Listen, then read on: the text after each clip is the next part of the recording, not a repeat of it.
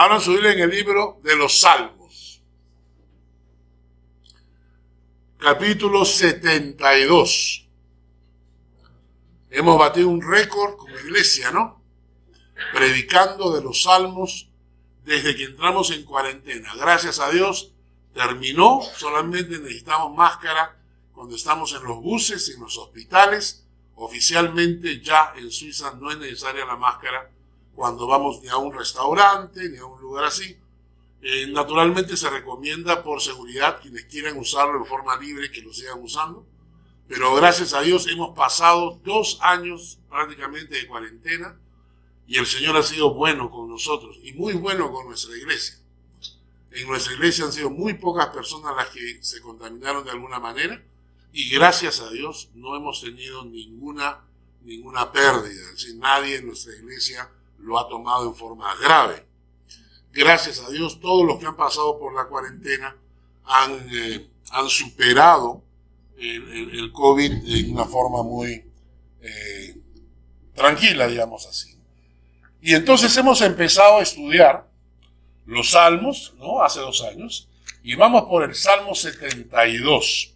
Lo que ustedes saben es que el libro de los salmos no es un solo libro, sino son cinco libros. Y el primer salmo, el primer libro, son los primeros 41 salmos. Es decir, cuando llegan al salmo 41, ese es el primer libro de los cinco libros de los salmos. Y este el 72, el salmo 72, es el último libro del segundo, el último salmo del segundo libro. Entonces, el segundo libro empieza no en el 41, sino en el 42. Del 42 al 32. Son 31 salmos. Y 31 salmos, y con el salmo de hoy, Salmo 72, terminamos de estudiar el segundo libro de los cinco libros de los salmos. Y vamos a leer los primeros cuatro versículos. Salmo 72, versículos 1 al 4. Salmo 72, versículos 1 al 4. Oh Dios, da tus juicios al rey y tu justicia al hijo del rey. Y él juzgará a tu pueblo con justicia y a tus afligidos con juicio los montes llevarán paz al pueblo y los collados justicia. Juzgará a los afligidos del pueblo, salvará a los hijos del menesteroso y aplastará al opresor. Si ustedes se leen todo el Salmo, todo el Salmo 72, van a descubrir que el Salmo 72 tiene dos perspectivas. Es decir, tú puedes ver el Salmo de dos maneras diferentes. la primera es la perspectiva de un padre orando por su hijo. Esa es la primera perspectiva. ¿Cómo lo sabemos? Primero por el título. ¿Quién es el título? ¿Qué dice el título? Para, ¿no? El reino de un rey justo para Salomón. Y si ustedes leen en el versículo 20, ¿qué dice?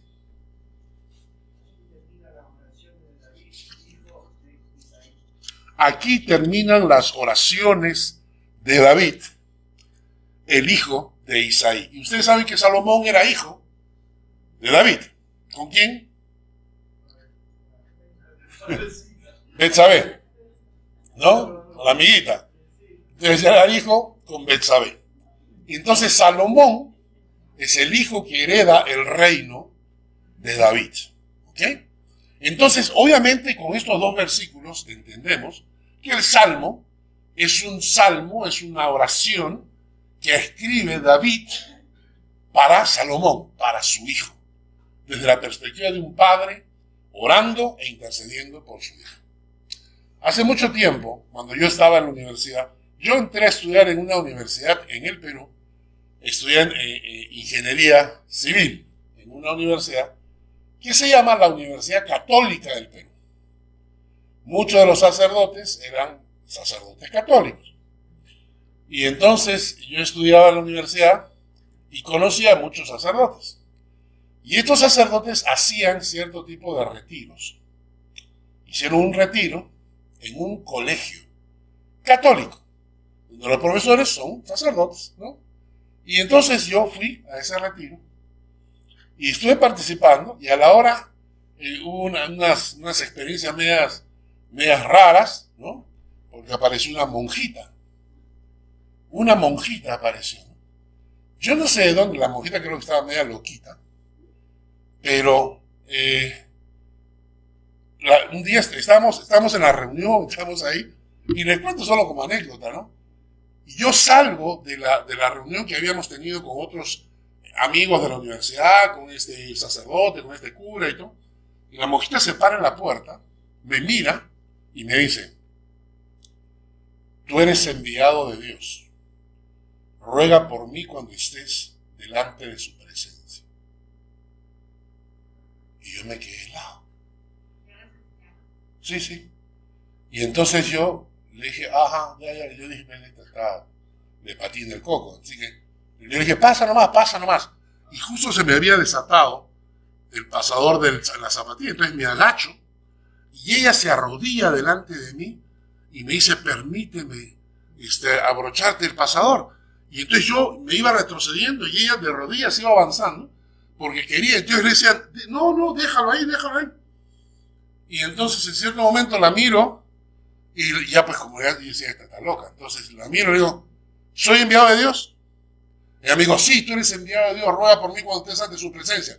Le dije, entonces obedece, levántate. Ya, para, siéntate.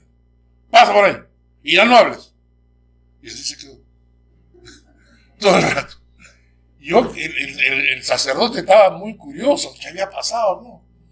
Y entonces yo me acerco al sacerdote y comienzo a conversar con él.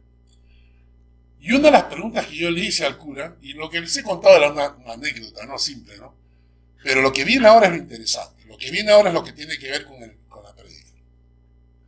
Le pregunté al cura, le dije, ¿por qué la Iglesia Católica invertía tanto en escuelas?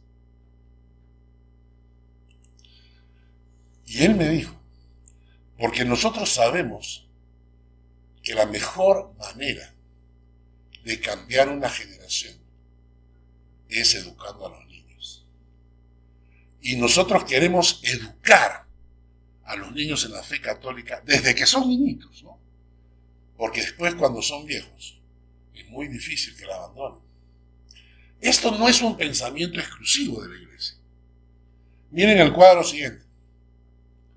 Este es eh, Nelson Mandela. Y Nelson Mandela dijo, la educación es el arma más poderosa que puedes tener para cambiar el mundo.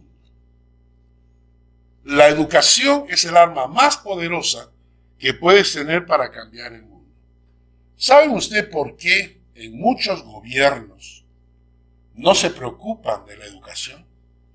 Porque mientras más gente ignorante tienen, menos gente que se oponga tienen. Porque no tienen gente pensante. Lo que queremos tener es gente bruta, ignorante, que voten por cualquier bestia y lo elijan como presidente. ¿No es cierto? Y entonces, este pensamiento es muy interesante. Hay otro pensamiento que lo dijo Malcolm X, que fue un, personaje americano, un, un moreno ahí, que luchó por su raza, y dice, la educación es el pasaporte hacia el futuro. El mañana pertenece a aquellos que se preparan para él en el día de hoy. Y esto que es un pensamiento conocido, no es ignorado por el diablo. El diablo lo sabe. Y por muchos años, por muchos años, el diablo ha estado tratando de meterse en las escuelas, en los niños, en los colegios, para poder conquistar la mente de los niños desde muy temprana edad y poder torcerlos de tal manera que él pueda corromper a la siguiente generación. Y por fin, después de tanto insistir, lo está logrando. ¿Y saben por qué? Porque la iglesia dejó de ser una fuente de respeto en la sociedad. La iglesia era una fuente que detenía el avance de la corrupción, se le respetaba. Pero con toda esa sarta de estafadores que se metieron en la iglesia, que se llamaron pastores, apóstoles y no sé qué más, que se metieron solamente para sacar el dinero de la gente, lo que lograron es que la iglesia pase a ser la vergüenza y la gente se burle de los pensamientos de la iglesia, se burle de la palabra de Dios y ya cuando la iglesia dice algo en contra, a la gente le llega altamente lo que dice la iglesia. Y como el diablo se ha metido en las escuelas, miren la siguiente foto. ¿Saben qué es eso? Muy bien. ¿Ven los niños abajo? ¿Ven los niños abajo? Esta es una escuela en Estados Unidos donde un transexual vestido como diablo les imparte educación inicial a niños de 3, 4 o 5 años. Y lo que dicen es que no, hay que enseñarle al niño desde pequeñito para que tenga una mente abierta a este tipo de gente. Si algún día el diablo se aparece con esa cara, esos niños no van a tener miedo. ¿No es cierto? Miren la siguiente foto. Escocia es el primer país en implantar un plan de estudios LGTB en las escuelas. ¿Entendieron? El Estado escocés ha determinado que las escuelas, los niños desde, desde los 5 años en adelante van a recibir unas clases sobre LGTB. ¿No? El gobierno. Esto se ha metido en las escuelas. Lo que van a ver a continuación es un video, es una canción compuesta por la comunidad LGTB, donde uno de ellos canta una canción hablando de nuestros niños. Quiero que escuchen mucho, con mucha atención, la letra. Quiero que lean muy bien la letra. Espérate un ratito. Cambia, eh, hay que cambiar el micrófono al, al televisor. ¿Sabes cómo?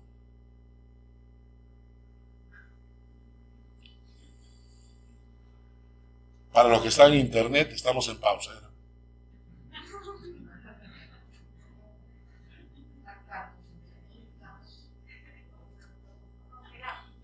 Se congeló la...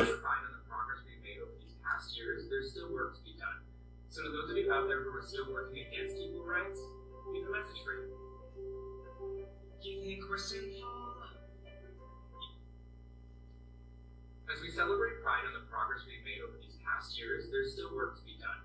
So to those of you out there who are still working against equal rights, we have a message for you. You think we're sinful? Piensa que somos pecadores. You fight against our rights. You say we all need lives you can't respect. But you're just frightened. Solo estás asustado. You think that Piensas que corrompemos a tus hijos. Si nuestra agenda va sin control. Es gracioso, porque esta vez tienes razón. Vamos por tus hijos. Convertiremos a tus hijos.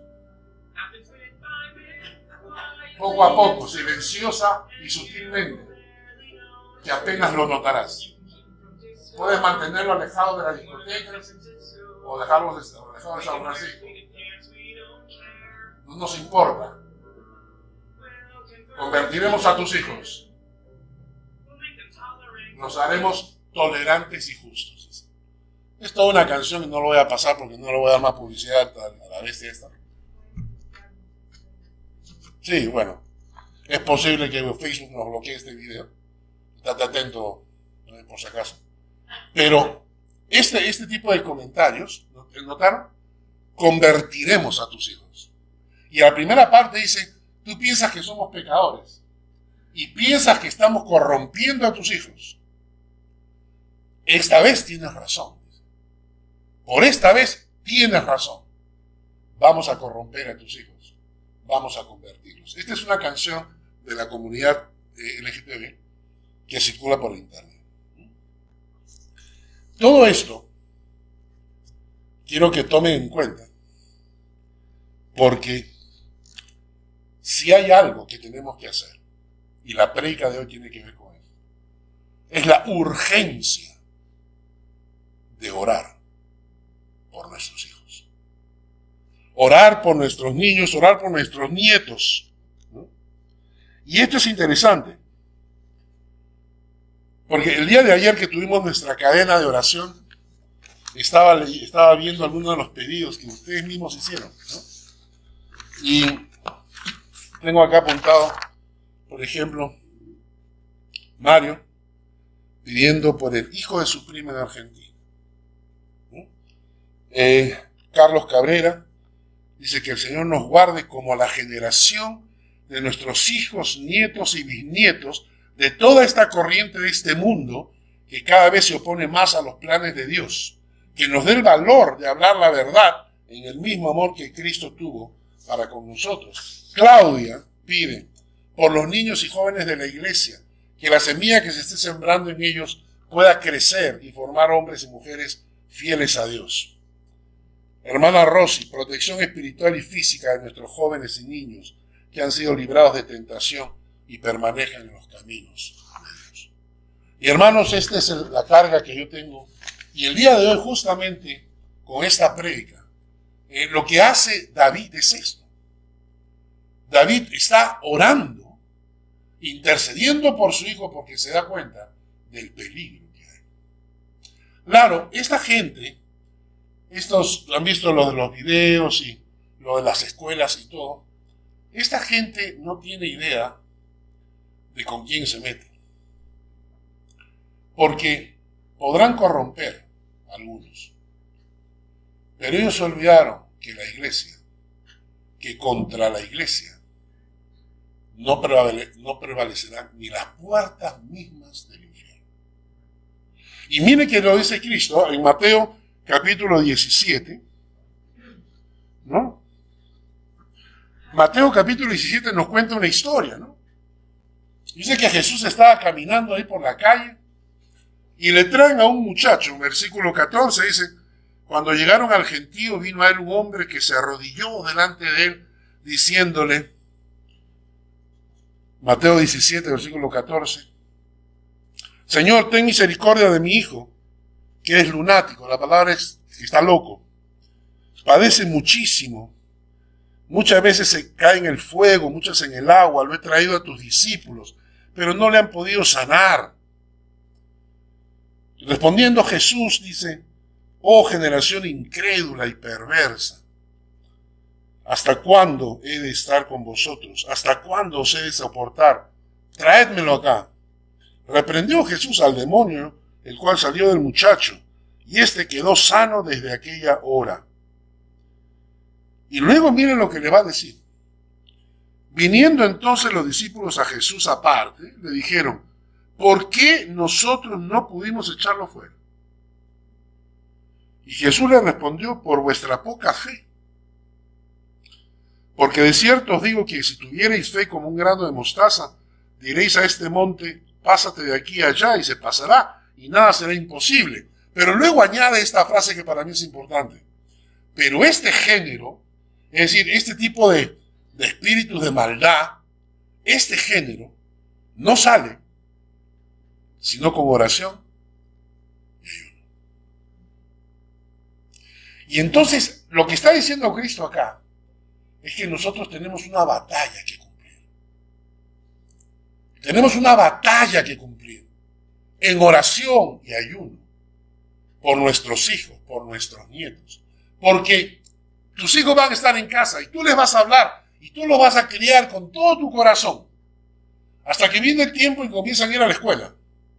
Y se encuentran con otros niños. Y los otros niños que vienen muchas veces de otros hogares donde no conocen la palabra de Dios, comienzan a influir, a hablar sobre tus hijos. Y de repente tú que les has dado todo tu amor, de repente tus hijos comienzan a tener pensamientos extraños. ¿Y qué haces? La única forma que tenemos nosotros para proteger la vida de nuestros hijos, en primer lugar, es amarlos con todo.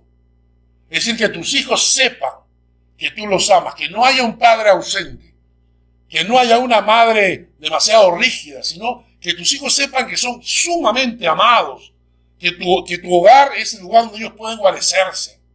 Amor. Hay que enseñarles la palabra de Dios para que ellos sepan lo que Dios dice. Pero en tercer lugar, hay algo que tienes que hacer, es orar, ayunar buscar el rostro de Dios. ¿Para qué? Para que tus hijos sean protegidos, aun cuando tú no estés. Aun cuando tú no estés. Estás orando y estás protegiendo a tus hijos. Yo le, decía eso antes que naciera mi, nieta. Y llegué a la casa de, mi hijo para visitarles. Y salió mi nuera con su barriga y me dijo, no quiero que te vayas sin que le des tu bendición a tu nieta. No me dijo a mi nieta, me engañaron, me pensaban que era nieta. Yo puse mis manos sobre su barriga y comencé a orar. Y le dije, te prometo, y yo le hablaba, yo le hablaba a mi, nieto, dije, yo te prometo que oraré por ti hasta el último día de mi vida. Y que si, tengo que dar mi vida por ti, la voy a dar por mi nieta. Y hermanos, la, enseñanza del salmo era David orando por su hijo. Miren, vamos, a, vamos al salmo. ¿No? Dice, oh Dios, da tus juicios al rey y tu justicia al hijo del rey. Ahora lo interesante, esto es lo interesante, que David es el rey. Todavía Salomón no es el rey. David es el rey.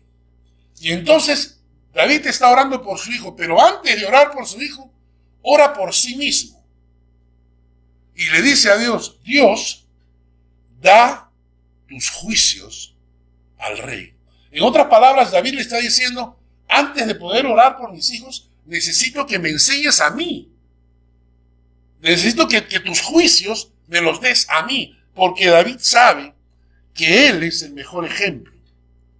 Entonces, la versión en lenguaje actual dice, Dios mío, enséñame a ser justo como lo eres tú. Y enseña a nuestro futuro rey, a mi hijo, dale un corazón que actúe con tu rectitud y tu justicia. O sea, David dice, enséñame a ser justo como lo eres tú. Y eso es interesante porque cuando le escribe Pablo a Timoteo, en 2 de Timoteo capítulo 1, versículos 3 al 5, Pablo dice, ¿no? Doy gracias a Dios, al cual sirvo desde mis mayores, que con limpia conciencia, de que sin cesar me acuerdo de ti en mis oraciones, noche y día, deseando verte al acordarme de tus lágrimas para llenarme de gozo, trayendo a la memoria la fe no fingida que hay en ti, la cual habitó primero en tu abuela Loida y en tu madre Unice, y estoy seguro que en ti también.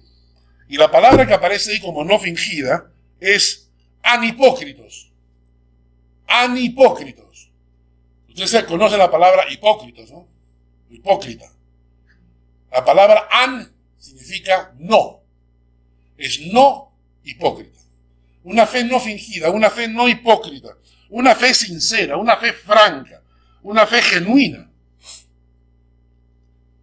Ayer estábamos en la casa, el día viernes, con la familia Cabrera. Estamos ahí comiendo unos pequeños bocadillos. Y este, Y estábamos conversando sobre esto, estábamos conversando la necesidad de vivir una fe sincera en casa, una fe genuina, no una fe estafadora, bamba, mentirosa, sino una fe real, porque esto es lo que tus hijos aprenden de ti.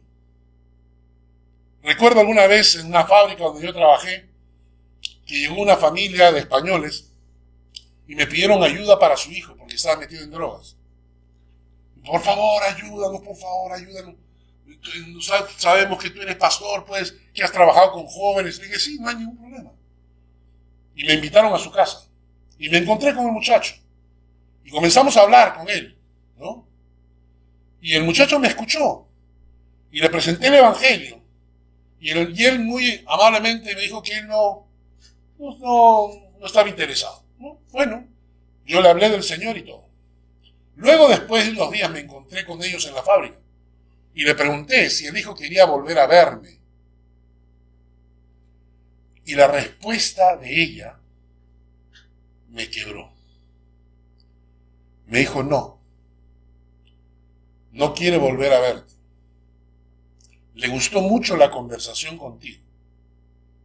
Escuchen eso. Le gustó mucho la conversación contigo. Lo dejaste pensando. Pero he cometido un error grave y ahora me arrepiento. Porque cuando te fuiste, él agarró y me dijo, y ahora que estoy en problemas, me traen a un sudaca. Un sudaca es la expresión eh, despectiva que los españoles le dan a los sudamericanos. Los españoles le dan a los americanos esa expresión, los sudacas. Ellos en casa habían hablado despectivamente de los sudacas. El único que podía ayudar a su hijo era un sudaca. Ellos malograron la oportunidad de que su hijo conociera el Evangelio y salieron de las drogas. El hijo veía, el hijo ve, el hijo ve en tu casa cómo te comportas, cómo eres como padre y cómo eres como hijo de Dios. Porque a veces venimos a la iglesia y vivimos una vida y cuando nos vamos a la casa somos otros. Alguna vez escuché a una persona decir, ay, ese pastor es maravilloso. Es tan lindo, es tan precioso cuando predica, cuando habla. He tenido tiempo de consejería con él y, su consejería es, maravillosa, es lindo. Lo siento como un padre. Y estaba cerca el hijo. Y agarró y dijo, sí, ojalá vivieras en mi casa. Antes de orar por nuestros hijos, tenemos que orar a Dios y decirle, Señor, enséñame a ser un padre ejemplar. Enséñame a ser una madre cuyos hijos vean su fe y digan, yo quiero tener la fe de mi madre. Yo quiero tener la fe de mi padre. David continúa en el Salmo. Y luego Luego dice, Él juzgará a tu pueblo con justicia. Él juzgará a tu pueblo con justicia, a tus afligidos con juicio. Los montes llevarán paz al pueblo, los collados justicia. Juzgará a los afligidos del pueblo, salvará a los hijos del menesteroso y aplastará al opresor. Lo que está haciendo David es interesante. Porque la intercesión que él está haciendo por su hijo, que él está orando por su hijo, la intercesión, lo que él está pidiendo es, no le está pidiendo nada material. Cuando nosotros oramos por nuestros hijos, ¿qué pedimos? ¿Cuántas veces ustedes me han dicho, por favor, ora por mi hijo para, no sé, para que apruebe sus exámenes? Ora por mi hijo para que consiga un trabajo. Ora por mi hijo para que consiga una buena novia. ¿No, es cierto? Ora, o sea, pedimos cosas por nuestros hijos, pero mira lo que pide David. David pide para su hijo un carácter que honre a Dios. Dice, Él juzgará a tu pueblo con justicia a tus afligidos con juicio. Los montes llevarán paz al pueblo. Los collados justicia. Juzgará a los afligidos del pueblo. Salvará a los hijos del menesteroso. Aplastará al opresor. Lo que él está pidiendo es que Salomón, como rey, sea un buen rey. Salomón como rey sea un buen rey. Que sea un, un hombre que traiga justicia al pueblo que sea un hombre que juzgue a los afligidos del pueblo, que salve a los menesterosos del pueblo y que aplaste a los opresores. O sea, él está pidiendo, yo te pido que él sea un buen rey. Y nosotros deberíamos orar por nuestros hijos que sean buenos hombres y mujeres de Dios. Deberíamos orar por nuestros hijos que sean justos, no que se salgan con la suya, no que sean ricos, sino que sean hombres de verdad, mujeres de verdad, que personas íntegras, personas fieles, personas dignas. ¿Qué importa? En segundo lugar estará el trabajo y el dinero y la casa y el auto y el marido. Todo eso Dios lo trae porque dice la palabra que si buscamos primeramente a Dios, todo eso además será añadido. Pero lo que debemos orar interceder es porque nuestros hijos tengan el carácter de un hijo de Dios. A mí me encantó este pasaje porque a veces deberíamos orar así cuando oramos por nuestros gobernantes. Orar por nuestras autoridades. Nosotros cuando elegimos autoridades las elegimos por, por este, ideología política. La mayoría de nosotros ya tiene una ideología. Entonces, si tú eres muy de derecha y sale un candidato de derecha, no importa que sea adulto, no importa de derecha. Y tú votas por la ideología política. O si es de izquierda, o si es socialista. Y pocas veces te preguntas qué tipo de ser humano es. Y cuando elijamos un presidente o elijamos una autoridad, oremos que sean personas, no importa tanto su ideología política, pero en primer lugar, que sean realmente gente, como dice el texto acá, que traigan justicia, que traigan paz, que se preocupen de los menesterosos y que aplasten a los opresores. David orando por su hijo. ¿Y qué cosa es la la intercesión? Cuando tú estás intercediendo por tus hijos, son cinco cosas. Cuando tú estás intercediendo por tus hijos, en primer lugar, la intercesión es la herramienta que tienes para luchar espiritualmente por la vida de otros. La intercesión es la manera de luchar espiritualmente por la vida de otros. Muchos ni siquiera oran. A veces nuestros hijos, por alguna razón, se, se han alejado del Señor, no son parte de la iglesia, no asisten, no leen la Biblia, no oran. Y entonces muchos de ellos a veces ni siquiera tienen vida de oración, etc. Y el diablo está atrás de ellos. Y cuando tú estás orando, los estás cubriendo. Estás mandando a tus ángeles. Estás mandando a tu Señor, cúbrelos con tus alas. Protégelos. Me cansaría de contar historias de cómo hay hijos que han sido protegidos, no por sus oraciones, sino por las oraciones de sus padres. Las oraciones de sus padres. Cuando tú estás orando, tú estás luchando en oración por, por tus hijos. Quizás Gabrielita, ella no está orando, no se levanta en la madrugada, tiene su tiempo de oración o devocional, ojalá, ¿no? Pero no creo, ¿no?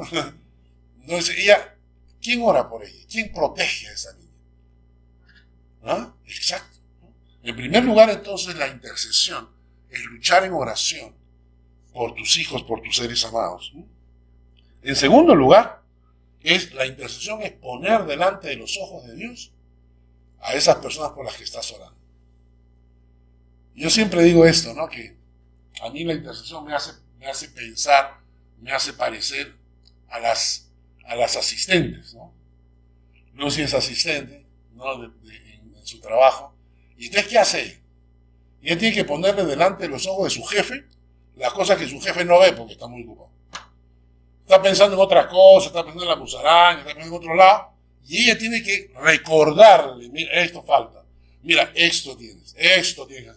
Cuando estamos intercediendo, estamos haciendo eso delante de Dios. Vamos, oramos el Señor. Yo sé, mira, hay 7.500 millones de personas en esta tierra, pero te quiero poner delante de tus ojos a mis hijos. Fíjate, acá está.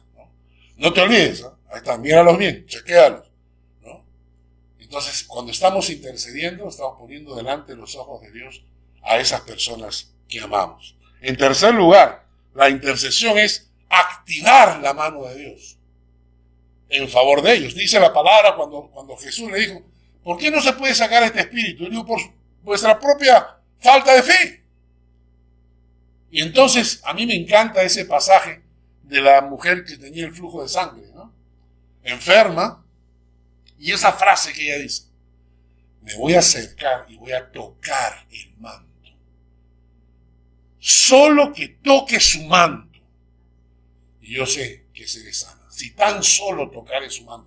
Me encanta, porque la mujer, en medio de un grupo de hombres que impedían que nadie tocara a Jesús, ella se mete por donde puede en la parte de abajo y miren la fe de ella. Si tan solo tocare su manto. Y lo tocó y es sana. Y Jesús reacciona. ¿Qué pasó? ¿Qué pasó? ¿Qué pasó? ¿Cómo fue? Alguien me ha tocado. Y los discípulos, ay Señor, 700 personas te están tocando, pues. No, dijo. Alguien me ha tocado con fe. Porque he sentido que ha salido poder de mí. Y toda la otra gente lo tocaba. Pero nosotros no funcionaba. Y te pregunto, ¿tú de quién eres? ¿Tú tienes la fe de los que lo tocaban y no pasaba nada? ¿O tú tienes la fe de la mujer que cuando tocas haces que salga el poder de Dios? Y entonces cuando intercedes, con fe, estás activando el poder de Dios en la vida de tus hijos. Cuarto lugar, la intercesión es cubrirlos, cubrir a las personas que amamos para protegerlos de dardos de fuego del maligno. El diablo está persiguiendo, quiere causarte daño a ti, a tu familia, a tus hijos. Cuando oras, levantas muros de protección. Y en quinto lugar, la intercesión es cargar el bulto juntos. ¿No es maravilloso? Me, escribe, me llama me llama Miguel Muñoz desde Pucallpa. Porque le mandé la lista de oración, porque él se reúne con sus hijos para orar.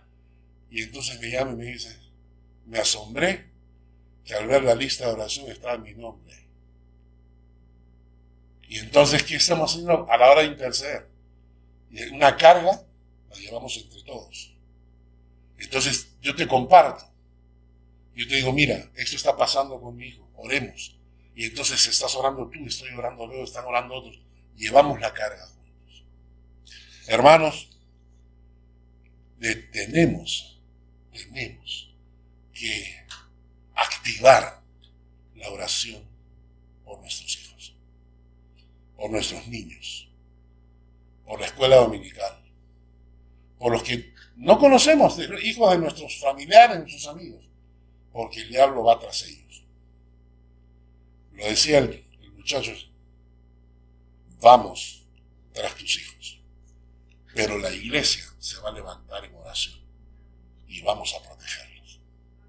Amén. No me va a dar tiempo de explicar la segunda, el segundo enfoque, pero les cuento que este salmo, les dije al principio, tiene dos maneras de ser enfocado. El primero es como la oración de un padre por su hijo. Pero el segundo enfoque es interesante. El segundo enfoque es una oración mesiánica de Jesucristo. Y entonces, ¿qué pasó? En el momento en que David estaba escribiendo este salmo para su hijo, Dios toma el corazón de David y escribe la segunda parte para el suyo. Precioso, ¿no? Que cuando David estaba escribiendo Salomón, estaba pensando en Salomón, Dios escucha esa, ese canto. Y Dios toma el corazón de David y termina el salmo escribiendo un salmo para su propio Hijo, Jesús. Miren, el versículo 5 empieza. Te temerán mientras duren el sol y la luna, de generación en generación. Salmo 72. Esa frase no se puede aplicar a, Salomón, porque nadie va a temer a Salomón eh, mientras dure el sol y la luna. De generación en generación. Ese ya no es Salomón. Ese es Jesús, el Hijo de Dios. Descenderá como la lluvia sobre la, sobre la hierba cortada como el rocío que destila sobre la tierra. Florecerá en tus días justicia, en sus días justicia, muchedumbre de paz hasta que no haya luna. Dominará de mar a mar y desde el río hasta los confines de la tierra. Ante él, ante Jesús, se postrarán los moradores del desierto. Sus enemigos, ¿escucharon bien? lamerán el polvo. Los reyes de Tarsis y de las costas traerán presentes, y los reyes de Saba y de Seba ofrecerán dones. Todos los reyes se postrarán delante de él, y todas las naciones le servirán. ¿Entendieron eso? Todos los reyes se postrarán delante de él. Y todas las naciones le servirán. Porque él vendrá, dice la Biblia, sobre su caballo blanco, con un cartel que dice, Rey de reyes y Señor de señores. Y toda esta gente que están siendo utilizados como instrumentos de maldad para corromper a nuestros niños. Tienen ahorita sus 15 minutos de gloria. Que salen a hacer sus manifestaciones del orgullo y todo. Tienen sus 15 minutos de gloria. Porque todos, todos se postrarán delante del Señor El texto continúa. Versículo 12, porque Él librará al menesteroso que clamare y al afligido que no tuviere quien le socorra. Qué precioso. Sabes que Jesús libra al menesteroso que clama, al afligido que no tiene quien lo socorra. Tendrá misericordia del pobre y del menesteroso, salvará la vida de los pobres. De engaño y de violencia redimirá sus almas la sangre de ellos será preciosa ante sus ojos. La sangre de ellos será preciosa ante sus ojos. Tu sangre es preciosa ante los ojos. Vivirá y se le dará del oro de Saba. Se orará a él, se orará por él continuamente y todo el día se le bendecirá. Versículo 18. Bendito Jehová Dios, el Dios de Israel, el único que hace maravillas. Bendito su nombre, glorioso para siempre. Toda la tierra sea llena de su gloria. Amén y amén. Lo que acaban de ver ustedes en este salmo es la explicación perfecta de lo que significa la inspiración divina. Esto es inspiración divina. La Biblia dice que toda la escritura es inspirada por Dios. Y este salmo te, explica exactamente lo que pasó. David empieza escribiendo una oración por su hijo. Dios toma el corazón de David y termina haciendo una oración por el suyo, por Jesús. Bendito su nombre, glorioso para siempre, y toda la tierra sea llena de su gloria. Hermanos, amemos, cuidemos, oremos por nuestros hijos, por nuestros niños. Quizás todavía no tienes hijos, ora por, los hijos que vas a tener. Y ámalos, ¿sabes cómo? Como Jesús amó al suyo. Señor, gracias por esta mañana y por esta palabra. Guíanos con ella, Señor, aprendamos la importancia de estar orando e intercediendo por nuestros niños. Gracias por tu palabra en el nombre de Jesús. Amén. El Señor te bendiga y te guarde. El Señor haga resplandecer su rostro sobre ti y tenga de ti misericordia. El Señor alce sobre ti su rostro y ponga en